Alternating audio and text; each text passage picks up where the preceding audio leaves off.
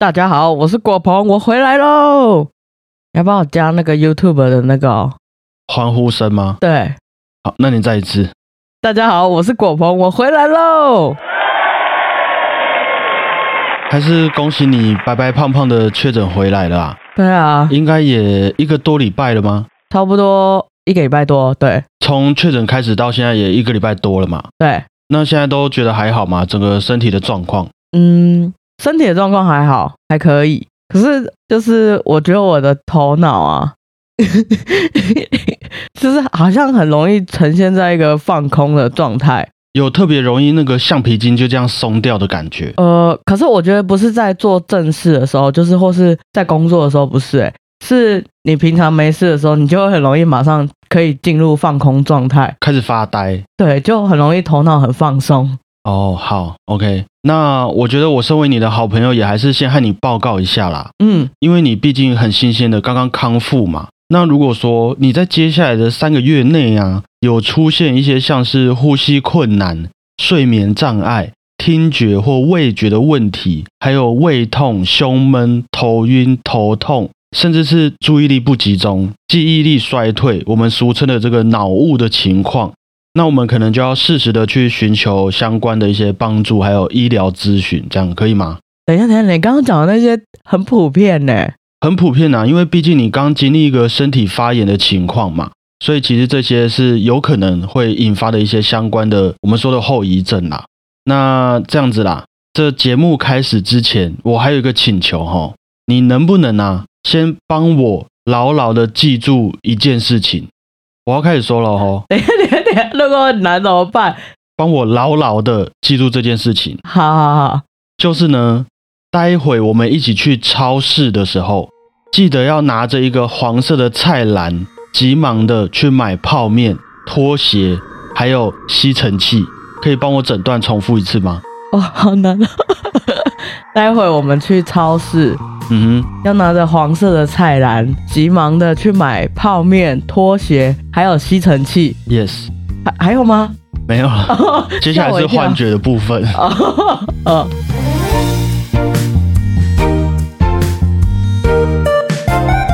欢迎收听第二十八集的小胖电台。大家好，我是主持人小胖 Blue Tom。大家好，我是果鹏。其实刚刚说的那些确诊过后的后遗症，不是想要吓你、让你紧张呐，只是还是要让你知道，如果真的有其他状况的话，我是觉得没有太严重，我们都可以慢慢的来调整身体，看你要运动啊、吃中药都可以。嗯，那不过我们毕竟经营这个节目也是，虽然做的蛮开心的啦，你有开心吗？嗯有。好，但是啊，就是还是会对自己要有一些要求嘛。嗯，希望可以带给大家相对应的快乐，还有放松嘛。对，那如果这个时候你出现了一些脑雾的症状，哇，那就会换我有一点紧张了。可能有些问题，有一些梗，我们丢来丢去，丢来丢去，你就就不见了的话，我觉得对于节目来说，或许就有一点危机感。真的品质下降，就有人留言给你说，果鹏是在攻什么东西呀、对之类的。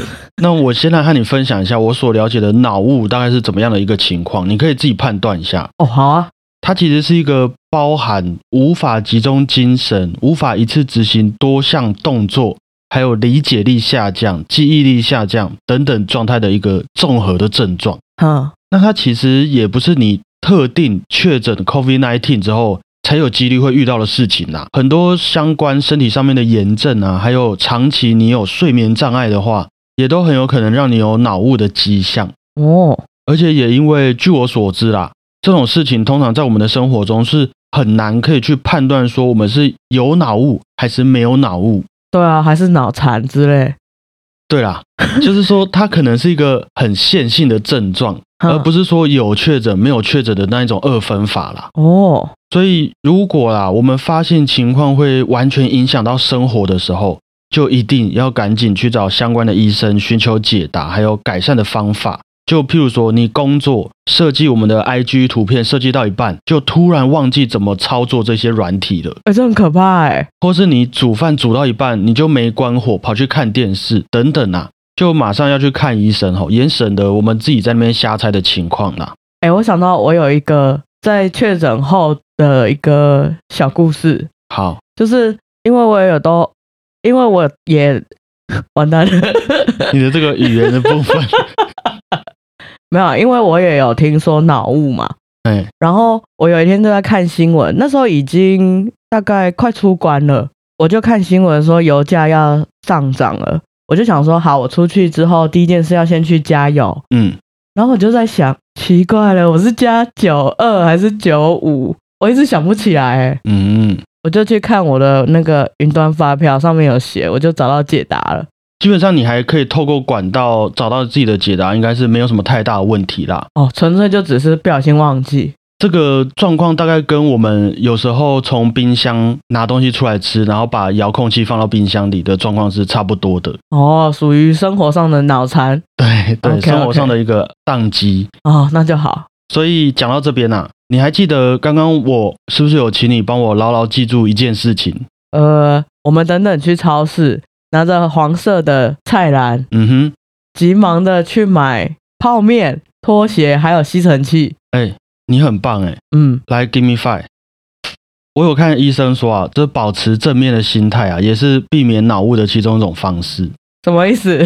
你现在就会很鼓励我这样？就是未雨绸缪啦。哦，好，好，那其他除了我们可以去看医生之外啊，当然也可以好好运动，好好睡觉，不要喝酒，不要抽烟，吃一些健康的食物来维持我们的头脑健康。那最重要的是啊，我们还可以进行一些正向的、有能量的，可以刺激我们情绪和大脑的活动。像脑筋急转弯之类。呃，也可以，不过有其中一项啊，就是我们每个礼拜都在进行的这个听音乐的部分。哦，能够刺激情绪，也让我们的想象力可以延展，那或许就会对我们的记忆还有思考有一些正面的帮助啦。那今天的第一首作品呢，我们就慢慢来，先来欣赏一首几乎只要学钢琴就会有很高几率必须要练习到的一部作品——巴哈的 G 大调小步舞曲。这部作品是出自于巴哈献给老婆的笔记本当中的一首作品。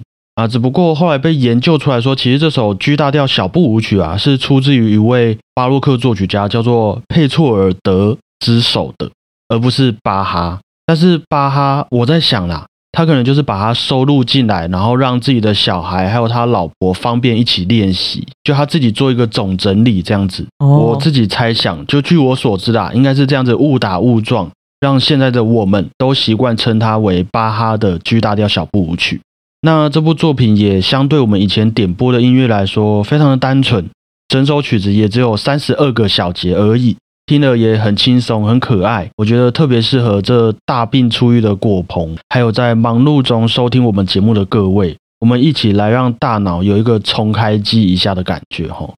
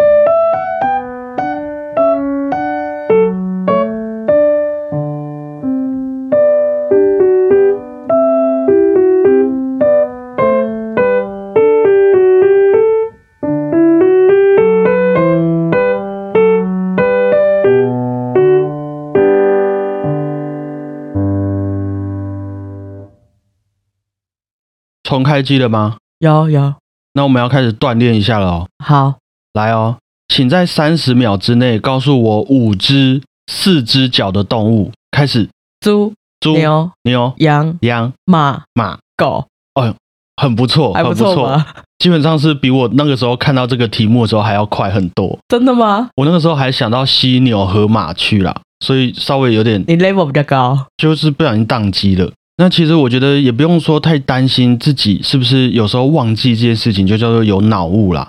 因为就像刚刚说的那一些维持头脑健康的事情，反面来讲啊，如果我们经常熬夜、抽烟、喝酒啊，不运动、不做点营养的活动，又压力特别大的话，也还是会让自己在没有脑雾的情况底下，还经常处于这种大脑宕机的状态的。哎，真的，我觉得熬夜很容易头脑变笨，很想动脑，可是又哎要怎么动这样的感觉。可以理解，懒得思考了啦。对啊，那这个时候的这种宕机啊，其实就没有再跟我们分这种年纪大小了。即便我们还年轻，如果长时间没有照顾自己，也没有训练这方面的大脑的话，那些记忆力啊、专注力等等，久而久之，基本上也会被我们视为一种没有用的东西。因为我们毕竟还是一个生物，嗯，那它就会慢慢的退化嘛。那等我们在想要用的时候，也就没有办法用了。那举例来说好了啊，就像我们以前大学考西洋音乐史的时候，你还记得当时一个晚上我们可以背多少东西起来，然后去考试？诶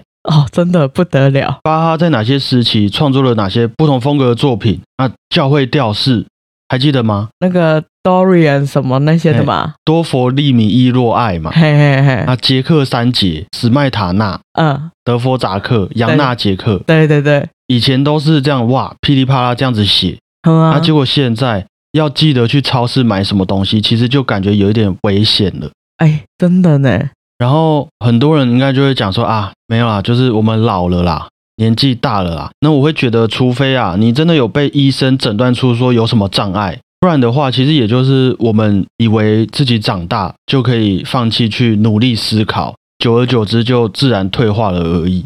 那再举个例子，如果你现在的工作是麦当劳的得来速点餐人员，你每天遇到的情况就是：您好，请问要来一份炸虾天妇罗安格斯牛肉堡吗？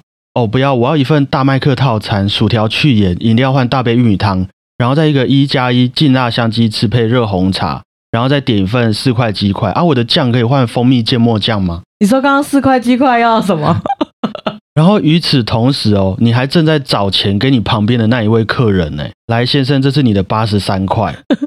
所以我觉得，如果想要让自己远离任何专注力、记忆力退化的风险的话，麦当劳、德莱素的点餐人员，也许是我们可以去挑战的一个其中一种方式啦。搞不好那个人家有年龄限制哎，你有看过，比如说比较稍微年长的在那边吗？也是有看过很多阿姨的啦。哦，真的哦、对，我觉得这是跟年龄没有关系的，纯粹就是我们有没有一直去挑战人类的这个技能极限而已。也是哎，那个早餐店阿姨也都很厉害。那其他像是拼图啊、速读，甚至你直接去接触一门新的语言，就像你之前去学德文这样子，嗯，也都是非常可以帮助我们在训练记忆上有一些正面的影响。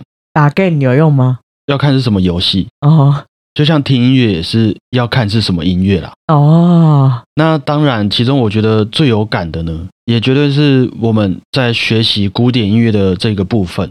各位应该都有印象，是有许多的独奏家，他们在独奏会上的时候，往往都只有独奏家自己和他们的乐器，那整个舞台上面就再也没有其他东西了，很干净这样子。连对音乐来说最重要的乐谱、五线谱，也可能都不会出现在舞台上，因为他们也已经把这几千几万颗的豆芽菜给记在头脑里面了。那其实这也有个历史脉络啦，像从中世纪以前，那个时候的乐谱本来就没有那么的发达，就是牛姆谱的之前，嗯，所以有许多的歌曲、许多民谣都要靠我们自己去记旋律、记歌词，才有办法传唱下去。那自从呢乐谱发明出来之后，音乐家们在谱上面做的记号啊，也就可以越来越多了。音量啊、强度的大小啊，什么时候要踩踏板，什么时候要用怎么样的演奏方式，等等等，都会被记载到乐谱上嘛。所以，如果我没记错的话，其实到像是贝多芬、肖邦这几位音乐家，在当时都是算反对音乐家们随意背谱演奏的这个观念的。哦，他们是怕没有好好的把上面写的东西诠释出来吗？对，因为万一你漏掉了任何一点作曲家在乐谱上精心记载的巧思还有细节，那你就等于毁了这部作品了。嗯，那或者说，除非啦，你今天是来即兴的，好，那你就可以不用看谱。如果你不是来即兴，你要来认真的演奏贝多芬，那你就好好的看着他在乐谱上面所有的标记来演奏他的曲子。不过也是有像是钢琴家克拉拉舒曼他爸，钢琴老师维克，他就是蛮鼓励克拉拉背谱演奏的。那钢琴家李斯特，据说也是最一开始在他的独奏会上，从头到尾都把精力留给展现舞台魅力，还有和听众们沟通。所以据说啊，他也是完全没有在看谱的。哈，他的谱那么难，还不用看？所以也是后来啦，我们就不知不觉从李斯特之后养成了这一种，如果是独奏会的话，大部分都会背谱演奏的这个习惯。那当然，现在看起来一定有好有坏。你如果是愿意背谱的音乐家，你在演出当下就能把精力集中在音乐上、你的技巧上，还有及时的跟听众们的互动层面上。因为其实，在舞台当下演出的氛围，如果我们也能好好掌握的话，绝对是对于我们的演奏也会有不同影响的。像如果你今天演奏的对象是老公公、老婆婆，或是演奏给爱玩的小孩们听。或是给我们前几集分享的星星儿，那你会观察到他们的回馈嘛？你就可以带给他们更多，他们或许会更喜爱的演奏内容。所以对有些演奏家们来说啊，背谱就可以让演出的内容更自由、更有表现力，而不用去在意说，诶，什么时候要翻谱啊？谱会不会飞走啊？谱有没有反光？这些琐碎的事情。对啊，应该就是说有少了一个需要分心的事情啊。对，没有错。可是啊，对于有些人来说，也许因为他们本身非常谨慎啊，他们对于舞台的经验或许也没有那么的丰富。那你要求他们一定要在台上背谱，反而会让他们感到很焦虑。那因为这个焦虑啊，这个害怕自己遗忘乐谱的恐惧，反而也许就会让那一场演出变得绑手绑脚，变得没有那么的尽兴。所以对这些人来说，虽然把音乐练习到滚瓜烂熟是必须的。可是，在舞台上看谱也是一种安全感呐，一种能够让他们安心演奏，然后完整呈现出他们心中音乐的一种方式。那也因此，就越来越多人觉得说，好，那你背谱弹得好，你就去背；你看谱弹得好，你就去看。毕竟我们都是为了音乐来奉献的嘛。对。那剩下的我们就交给实力说话。那这样子听下来，你觉得你个人啦是背谱派还是看谱派？你觉得你比较适合哪一个方式？我觉得我是综合诶，我在是怎样？